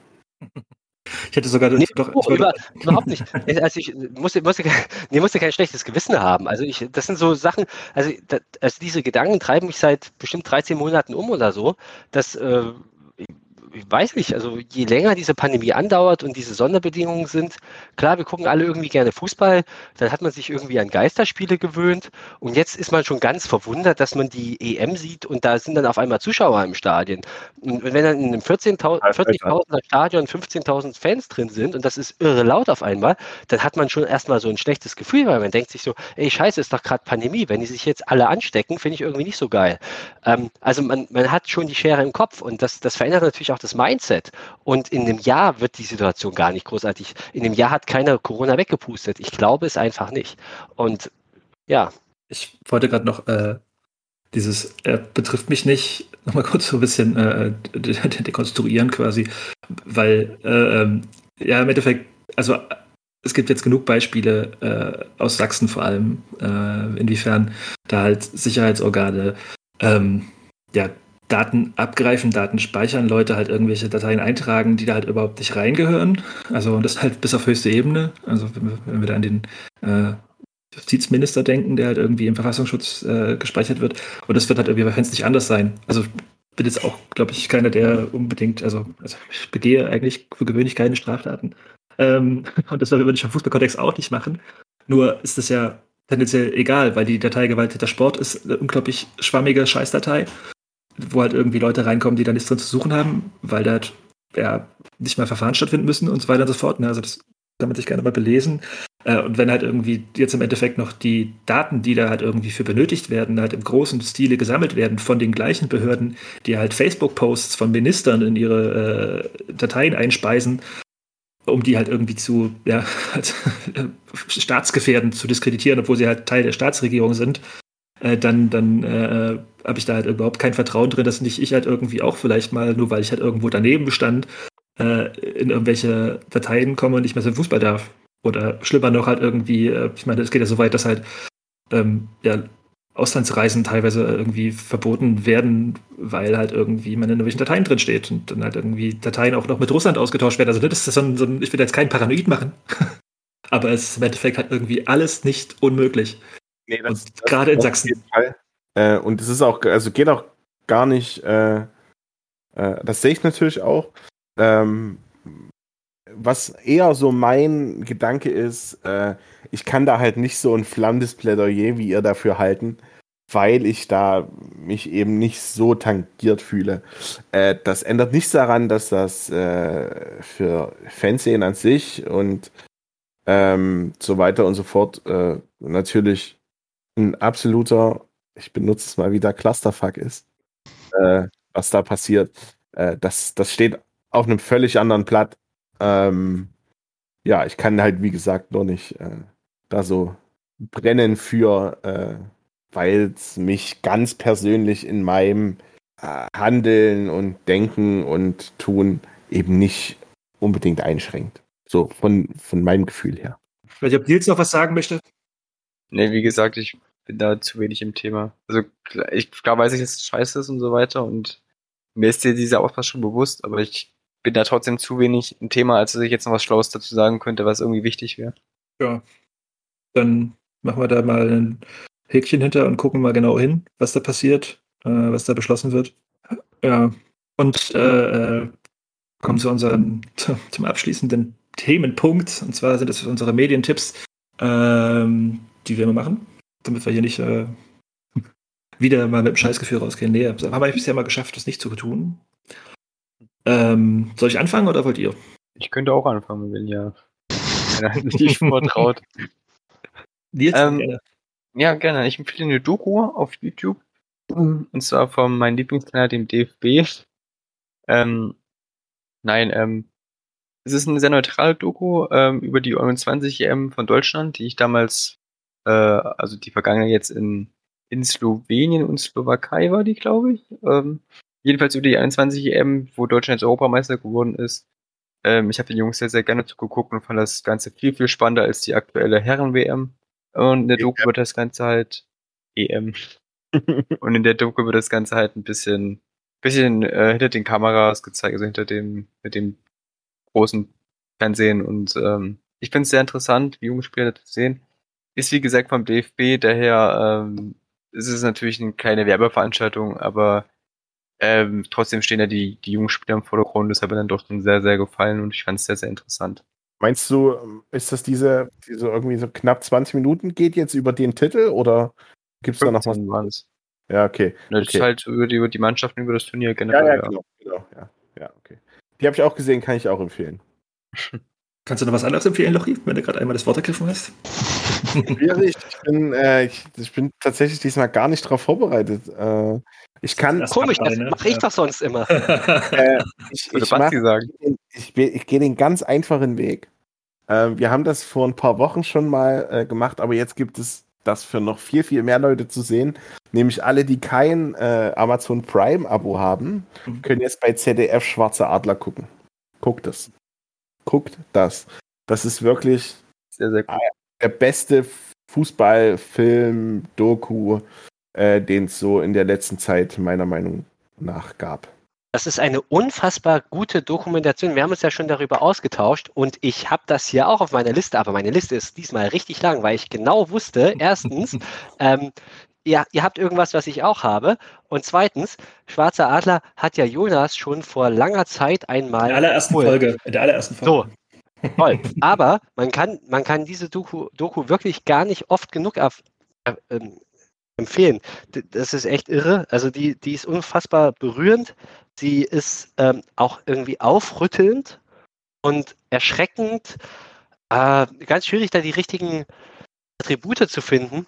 Und ähm, also vielleicht noch zwei Sätze. Es, es, es geht ja um Rassismus im Fußball, wenn man so will, und wie ich finde halt auch die Art und Weise, wie sich Rassismus entwickelt und verändert hat und ähm, wie er früher daherkam, wie er heute daherkam. Spoiler, es gibt ihn bis heute, wissen wir ja alle. Und dass ich, meine These, es wird, du wirst nie irgendwie eine rassismusfreie Welt haben, auch wenn es mittlerweile eine ganz andere Aufmerksamkeit für sowas ist, äh, gibt.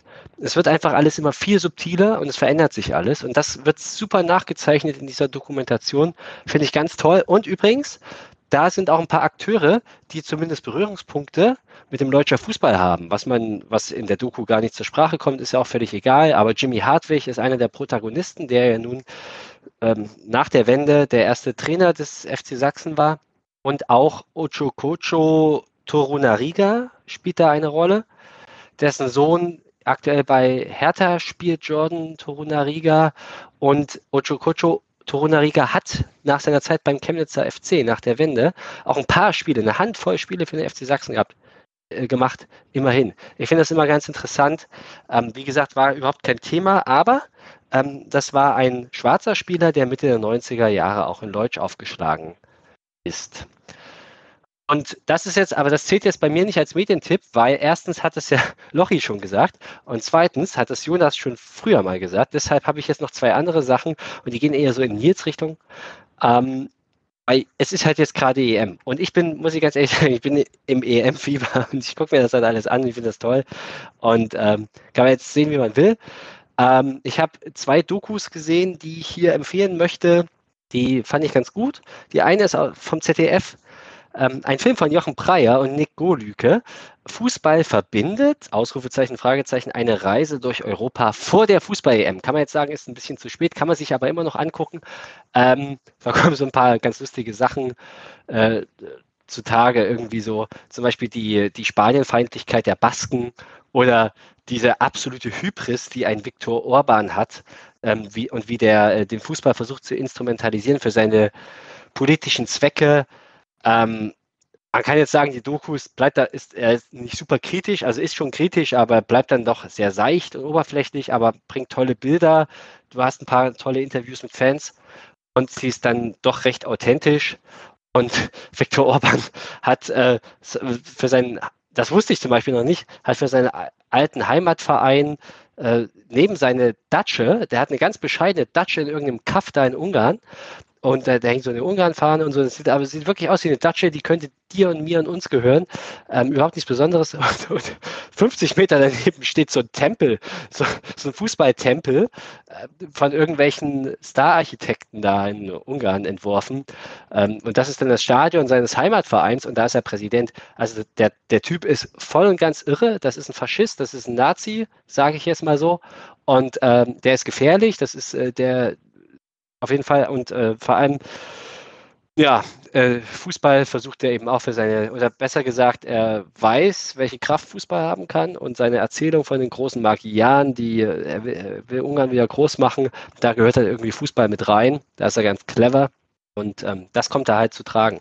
Da und dann habe ich noch ganz kurz, ja, Entschuldigung. Warte, warte, bevor du deine zweite, weil das passt jetzt genau zu dem Thema. Ähm, der Rasenfunk hat äh, genau zu dem Thema Autokraten und die EM äh, auch ein Gespräch gemacht, äh, also Max Jakob Ost vom Rasenfunk. Ähm, EM der Autokraten heißt äh, die Folge, glaube ich. Mit Ronny und Blaschke, generell- ja, das, danke, das steht auf meiner Liste. Streiche ich mal runter. äh, generell Rasenfunk, äh, EM, EM äh, ist übelst, übelst gut. ja, also die Folge, die Folge ist mit Ronny Blaschke. Das Buch hatte ich letztens auch schon mal empfohlen. Aber ja. Äh, Der Mann. Hm, Fällt mir gerade noch ein. Dann habe ich noch zwei halbe Tipps. Das ist okay. Das zählt dann als Ganzer. Und ein mega geiles Tor von Dänemark zum 3 zu 1 und Belgien führt. Und das ist nämlich auch echt mal schön. Also da, da freue ich mich jetzt drüber. Weiß ja den einen? Habe ich das jetzt gespoilert? Ja, aber geil. Äh, richtig. Richtig geiles Tor. Vor allem, die Chance war schon vorbei. Du denkst so, oh, schon wieder versemmelt. Ja. Dann- Richtig gut. Das ist, das ist die Das- beste Wohlfühl-Story für diese EM. Ja, schon. Das ist diesen Dänen auch wirklich zu gönnen. Und, So, ähm, ich würde, gerne, ich würde mir gerne die Bilder dazu vielleicht gleich live angucken. Und da ich ja völlig fokussiert auf diesen Podcast bin, habe ich nicht nebenbei den Stream laufen. Deswegen, Bastian, gib doch mal deinen zweiten, zweiten Tipp noch schnell. Dann Ja, sorry. ähm, jetzt jetzt wird es, Achtung, äh, ich, äh, alle anderen müssen jetzt ausschalten, die das doof finden, es wird etwas deutschtümelnd. ähm, und zwar eine Doku über den deutschen EM-Triumph von 1996. Ich erzähle auch gleich, warum ich das jetzt äh, bringe. Ähm, die heißt Der Star war die Mannschaft. Ähm, vom NDR ist in der ARD-Mediathek zu sehen. Und ich empfehle diese Doku aus ganz subjektiven Gründen, nämlich die 96er Euro war einfach das erste Turnier, was ich super aktiv verfolgt habe. Ähm, also da, ich war damals zehn Jahre und äh, habe das alles aufgesogen, habe alles gesehen, fand es super spannend. Das waren, wenn man das heute mal guckt, mit etwas Abstand, äh, ist super interessant, was das für ein anderer Fußball war. Der war nicht so dynamisch, ein bisschen langweilig, äh, langsamer, nicht langweilig, also das gar nicht. Es gab ein paar, paar richtig geile Tore irgendwie. Der Fußball war irgendwie ganz schön brutal. Ähm, diese Doku besticht dadurch, dass sie ganz gut dieses Gefühl transportiert, was man Mitte der 90er hatte. Ähm, diese Euro 96 in England damals hatte ja so, so eine besondere Qualität. Äh, Football's Coming Home. Ähm, ich weiß noch, wie heute ARD oder ZDF, die hatten damals so als EM-Song halt so einen Song von Oasis. Und es war damals so ein, so ein Gefühl, ja, so Britpop und Mitte der 90er und dann kam New Labour und das war alles irgendwie so Aufbruch und anders und super spannend. Macht Dänemark das 4 zu 1. Und äh, das war, äh, also das war echt, also das, das, das, hat mich damals so total eingefangen und fand ich echt toll. Und dann äh, hat die deutsche Mannschaft dann natürlich auch äh, sehr erfolgreich Fußball gespielt und das unter wirklich widrigsten Bedingungen, weil am Ende war die halbe Mannschaft verletzt. Es waren, äh, man hat für die Ersatztorhüter Feldspielertrikots angefertigt und man hat vor dem Finale noch einen Feldspieler nachnominieren dürfen. Also total irre. Ähm, und das jetzt nochmal mit Abstand zu sehen, echt toll. Und was zum Beispiel für eine Treterei dieses äh, Viertelfinalspiel, meine ich, war, gegen Kroatien war, also total, ähm, kann man sich echt angucken, auch weil es gute O-Tongeber gibt. Matthias Sammer, der finde ich immer wirklich, wenn, wenn er was sagt, was zu sagen hat, Stefan Kunz kommt unfassbar reflektiert rüber.